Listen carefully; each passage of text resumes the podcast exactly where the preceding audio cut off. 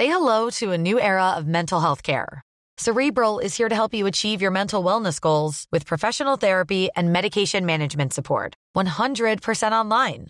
You'll experience the all new Cerebral Way, an innovative approach to mental wellness designed around you. You'll get a personalized treatment plan from a therapist, prescriber, or both in a safe and judgment free space. Your cerebral therapist or prescriber will outline a customized plan with clear milestones along the way so you can get to feeling your best. With Cerebral, you're not alone in your mental health journey. We're here to empower you to live a fulfilling life. So take that first step towards a brighter future and sign up today at cerebral.com slash podcast and use code ACasts to get 15% off your first month. Offer only valid on monthly plans. Other exclusions may apply. Offer ends July 31st, 2024. See site for details.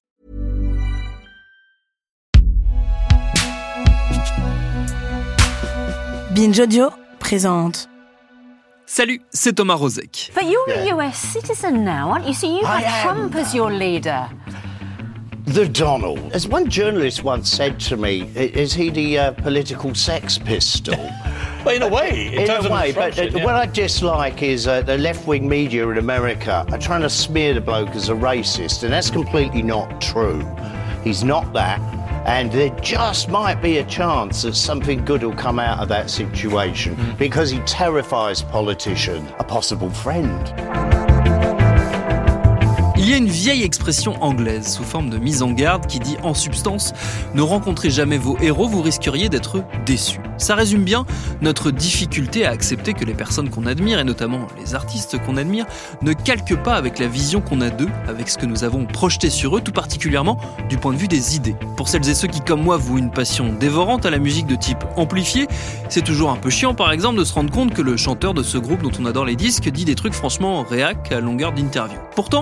On continue de s'y faire prendre, on continue de croire que le rock est forcément de gauche et qu'il est inconcevable qu'un symbole du punk britannique des origines, musique contestataire par excellence, soit devenu un fervent supporter de Donald Trump. Alors comment ça se fait? Bah, C'est ce qu'on va se demander dans notre épisode du jour. Bienvenue dans Programme B.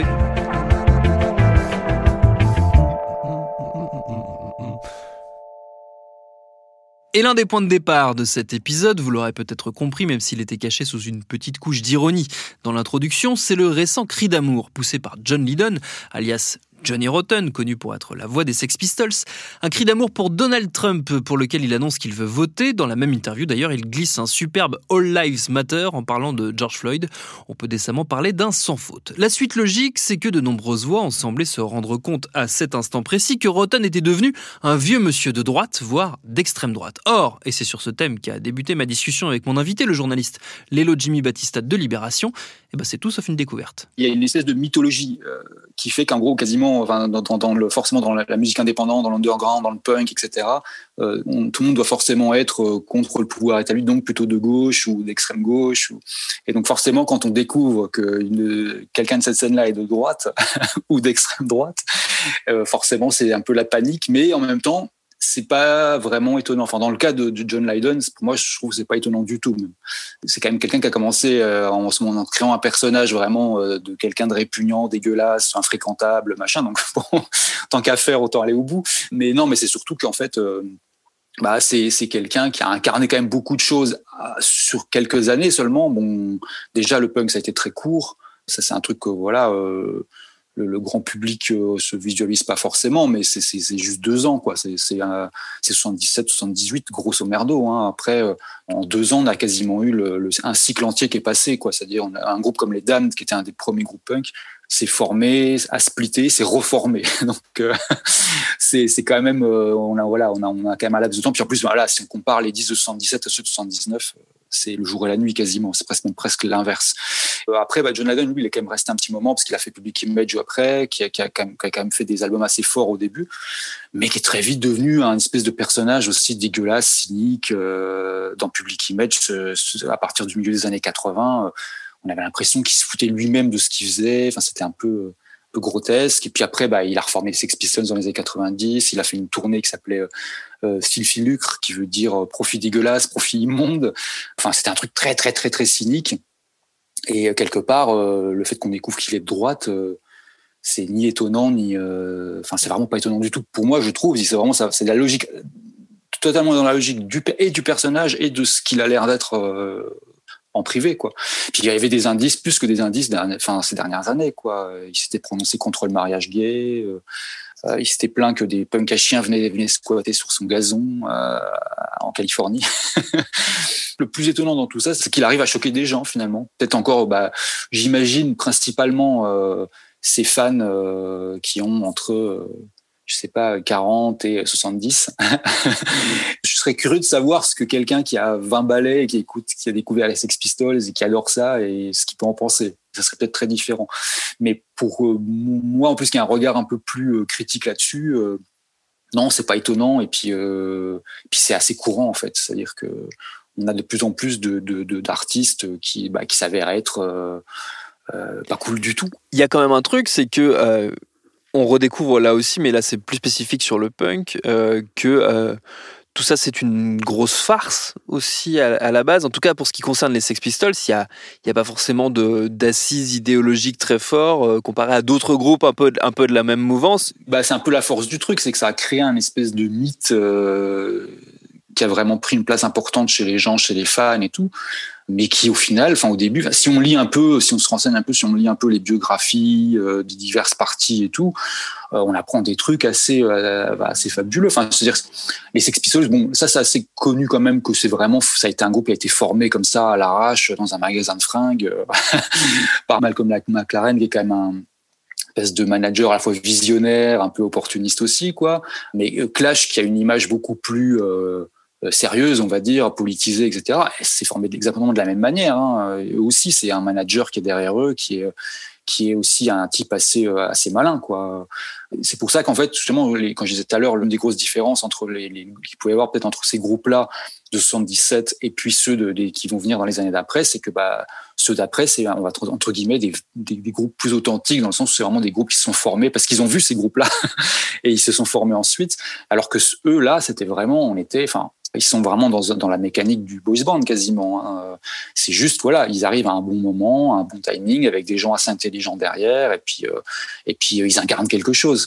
Mais au final, euh, ils sont pas plus. Euh, moi, c'est ce que je dis souvent, c'est genre on s'indigne beaucoup plus quand on voit ah mon dieu, on apprend qu'un ancien punk est, de droite. Ça indigne beaucoup plus que quand on apprend, je sais pas, qu'un producteur de techno ou quelqu'un qui vient du rap ou de la pop est de droite parce que on y a ce, ce prérequis. Mais en fait, pourquoi le punk serait plus finalement plus pur entre guillemets qu'un autre, style de musique, puisque finalement il a utilisé les mêmes mécanismes, les mêmes euh, voilà, c'est juste que c'était une impulsion nécessaire à un moment. Mais les gens mettent mettent ce qui ce qui un peu leur fantasme leur, la mythologie un peu là-dedans.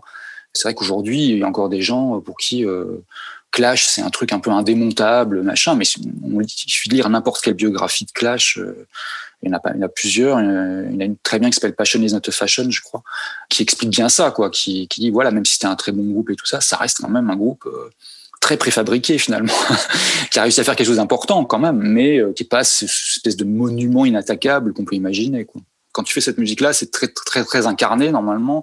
Et forcément, si tu l'incarnes à fond, euh, tu vas à fond. Donc, quand tu es justement, comme on disait tout à l'heure, euh, Clash prenait des symboles ou des images très euh, issues du communisme ou, ou des choses comme ça, de l'extrême gauche. En musique populaire, l'engagement politique, la nuance est très, très, très compliquée. Après, c'est la façon de le faire. C'est-à-dire que pour moi, je vois toujours une différence entre les groupes qui vont dire qu'ils vont prêcher aux convertis, type Rage Against the Machine, c'est pas super intéressant. C'est même plutôt même parfois contre-productif. Mais euh, après, il y a des façons de, faire de la politique en musique qui, qui est assez intéressante euh, et qui est plus subtile. Quelqu'un comme euh, un musicien que j'aime bien qui s'appelle Orville Peck qui fait de la country, qui euh, qui est ouvertement gay et qui joue vraiment dans les vrais milieux de country pas dans, enfin il est aussi dans maintenant il a un pied dans le grand public dans le rock alternatif etc mais c'est quelqu'un qui va vraiment jouer sur les affiches avec des artistes purement country et qui va ouvertement afficher qu'il est gay et du coup je trouve que là il y a un truc qui est plus intéressant déjà c'est-à-dire d'arriver vraiment à arriver avec ton ton agenda à toi euh, et de le poser sur sur une scène où t'es pas forcément attendu ou, bien tu vas peut-être te confronter avec des gens qui sont pas forcément habitués à ça. Et c'est là que ça devient intéressant. Par contre, c'est vrai qu'effectivement, euh, aller jouer euh, Take the Power Back devant devant 10 000 personnes qui leur prennent en cœur et qui sont même pas certains de savoir de quoi ils parlent. Tu vois, je, je sais pas. Là, je vois moins le moins le truc. Euh, donc c'est un peu. c'est c'est pour moi il y a y a, y a quand même une, dans la dans la musique pop il y a quand même une, la portée politique surtout aujourd'hui elle a quand même assez pas limitée mais difficile à gérer quoi. Le contexte est justement très intéressant parce qu'on parlait de Johnny Rotten qui donc s'est prononcé pour Trump, euh, de manière générale, Trump euh, sert d'accélérateur un peu à, ces liens euh, complexes entre musique et, politique, parce que lui, c'est vraiment l'exemple poussé à l'absurde de la difficulté, du dialogue difficile entre la, entre la musique et la politique. La musique dans les mandats et les campagnes présidentielles américaines a toujours eu un peu une place. Pas forcément majeure, hein, mais, mais en tout cas qui était assez révélatrice à chaque fois. Quoi dire qu'on a eu le premier, c'était Jimmy Carter, qui, qui, a, qui, a, un peu joué de ça, qui, a, qui était très ami, très proche de Willie Nelson, le chanteur de country, qui a cité Bob Dylan en, discours, qui a, euh, on l'a vu avec des t-shirts de groupe également. Euh, bon, Ronald Reagan qui avait perverti la chanson de Bruce Springsteen, euh, Born in the USA, qui à la base était un, une espèce de critique euh, des États-Unis et du retour des vétérans du Vietnam, qui se retrouvaient un peu face à un mur. Et, et puis lui, il l'a, pris comme un hymne patriotique. Et on a d'ailleurs fait un hymne patriotique à tel point d'ailleurs que, pour des tas de gens, euh, moi d'ailleurs le premier, j'ai détesté Bruce Springsteen pendant très longtemps à cause de ça, parce que je pensais vraiment que c'était euh, c'était un espèce de, morceau patriotique foireux. Euh. Bill Clinton, il a déjà il a été présenté comme genre de saxo direct, donc euh, éphémère de juin, donc euh, voilà. Et puis en plus il a il avait fait un truc, euh, il avait euh, fait une espèce de town hall, enfin un truc où on répond aux questions des électeurs sur MTV. À l'époque où MTV était, c'est en 92, donc une époque où il y avait des clips toute la journée. Hein. Donc c'était un choix quand même qui n'était pas anodin. Welcome back to Facing the Future with Bill Clinton. There are many people here that still haven't gotten a chance to ask a question. We're almost out of time. What was your first rock and roll experience? Oh, uh, going nuts over Elvis Presley. You play excellent saxophone. If you could play in any band, which one would it be? If I could play in any band, Any which band. one would it be? I would play with Kenny G so I could learn something. I got to play with him last week, by the way. It was a real highlight of the whole California primary. It was great. Même Bush, euh, il a partagé des playlists euh, il y a pas il y a quelques années. euh. Puis on a eu Obama qui en a joué à mort aussi, quoi. Enfin, qui a fait venir Aretha Franklin à la Maison Blanche, qui a joué chez Jimmy Fallon avec les Roots, enfin, qui faisait ces, ces espèces de, de, de talk cover, euh, crooner, machin.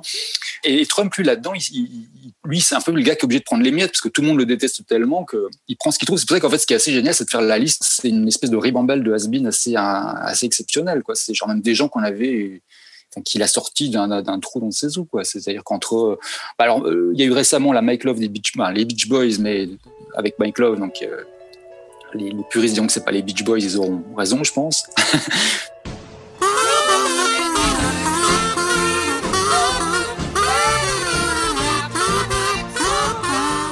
Est-ce qu'on peut peut-être expliquer euh, ce que ce que c'est cette version des Beach Boys de, de Mike Love pour ceux qui connaissent pas? Mike Love, c'est le chanteur c'est un des chanteurs des Beach Boys, un des chanteurs principaux. Le groupe était surtout articulé autour de Brian Wilson, Dennis Wilson aussi, le batteur. Mais bon, Brian Wilson, qui était vraiment, on va dire, la force créatrice du truc, quoi. Bah, le groupe a explosé. Mike Love, ça a toujours été le type qui ne voulait pas expérimenter, qui voulait, c'est-à-dire, de- vers la fin des années 60, quand le groupe a vraiment commencé à vouloir expérimenter, que Brian Wilson a commencé à perdre un peu la boule, mais euh, lui, il voulait vraiment euh, continuer à faire euh, des chansons sur le surf, les filles, la plage, parce qu'il savait que ça marchait, il voulait que ça marche, il voulait rester là sur ce créneau-là, alors que les autres voulaient tous expérimenter. Enfin, on était à la fin des années 60 en Californie, voilà, c'était une période où la musique changeait beaucoup. Et lui, c'était vraiment le réac du groupe. Et aujourd'hui, bah, c'est lui qui est aux commandes. euh, bah, en fait, euh, il a donc joué pour Trump euh, pour réunir des fonds avec des prix d'entrée au concert qui étaient faramineux. C'était ce dimanche. Et en fait, c'est pas la première fois parce que, enfin, bon, justement, on a, écrit un petit truc là-dessus dans l'IB il y a pas longtemps et on a, cherché de l'icono et il se trouve qu'on a trouvé des photos d'un précédent concert de Mike Love pour Trump, mais là, qui était vraiment, qui tenait du privé, quoi, qui était soirée sur un yacht ou je ne sais quoi. Donc voilà, c'est un gars qui est toujours là-dedans. Et ce qui est marrant, c'est que pour le coup, Mike Love, c'est une figure, euh, c'est un type qui a, été surnommé par un journaliste de Rolling Stone comme le, plus grand trou du cul de l'histoire du rock, quand enfin, ou un des plus grands trous du cul de l'histoire du rock. Donc c'est quelqu'un qui a une image extrêmement négative depuis des années et qui est vraiment vu comme un, des, une des figures euh, musical qui appartient vraiment au côté réac, droite, enfin une droite assez dure. Pour le coup, la Trump a ramassé sur son mandat que des gens comme ça. Il a, il a eu Kid Rock, qui est vraiment une espèce de figure vraiment redneck réac, enfin un peu tout mélangé, redneck millionnaire réac, c'est un peu une espèce de mélange de cocktail assez violent. il a eu Ted Nugent qui est quand même voilà, qui est un mec aussi extrêmement problématique, ultra pro-chasse, enfin il y a un côté un peu tristounet. Dès que la musique et Trump se rendent compte qu'il se passe quelque chose de très triste, de très sordide, qui est pas, euh, qui, est juste vraiment triste. Il n'y a pas d'autre mot, quoi. À l'image de, la, vidéo qui, circule là, où, il danse à un meeting sur Village People. Euh, voilà. Que, dire?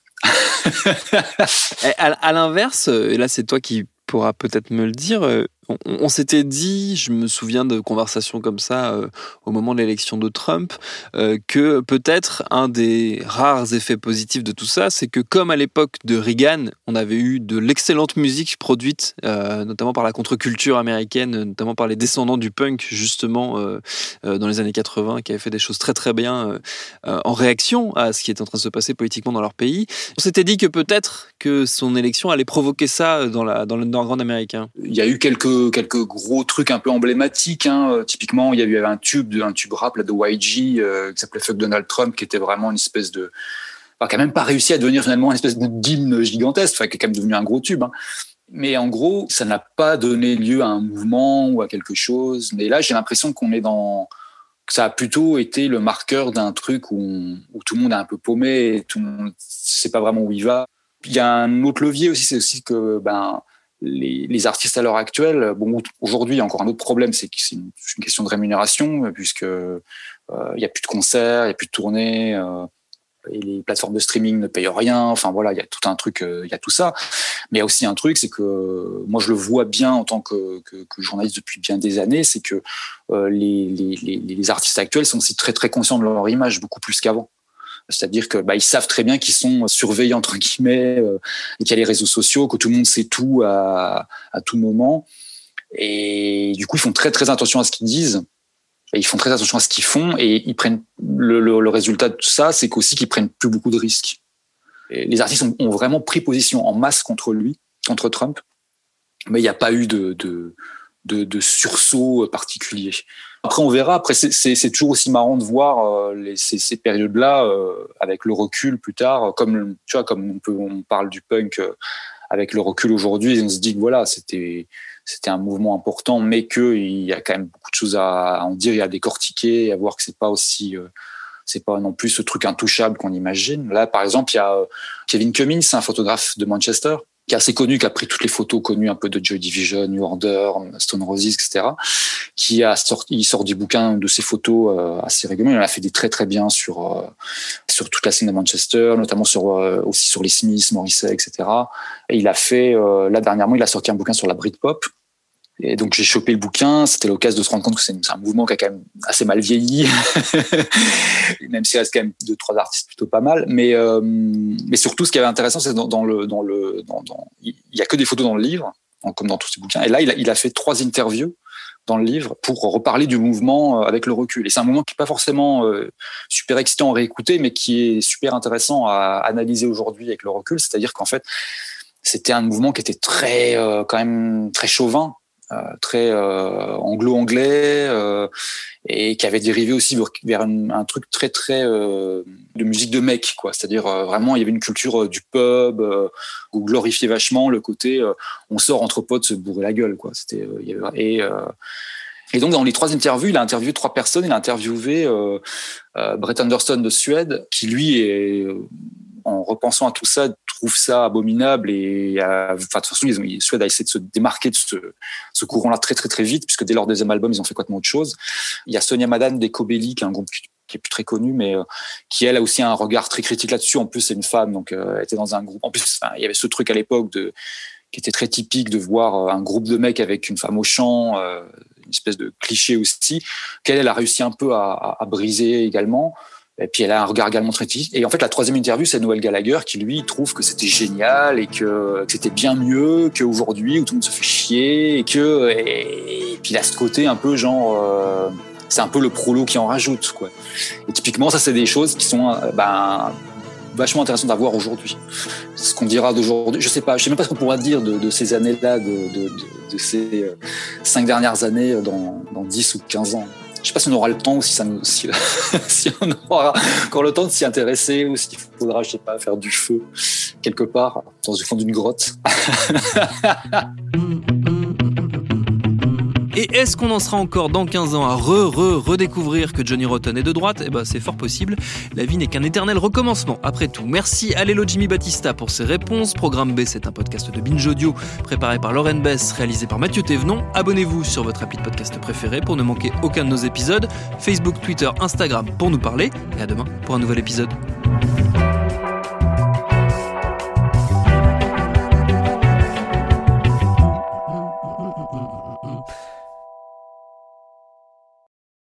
Salut, je m'appelle Camille Test, je suis journaliste et prof de yoga et j'anime Encore Heureux, un podcast sur la santé mentale. Deux fois par mois, on se pose des questions très simples, du genre comment on fait pour avoir un rapport apaisé à la nourriture, peut-on vraiment travailler et être heureux, ou encore pourquoi se réconcilier avec le sport. Avec mon équipe d'expertes et d'experts, on repose les bases, on décrypte les problèmes, on les replace dans un contexte global et surtout, on trouve des solutions. Car même si le monde va mal, on a le droit de vouloir être encore heureux. Encore heureux, c'est un podcast de Binge Audio, déjà disponible sur votre appli de podcast habituel.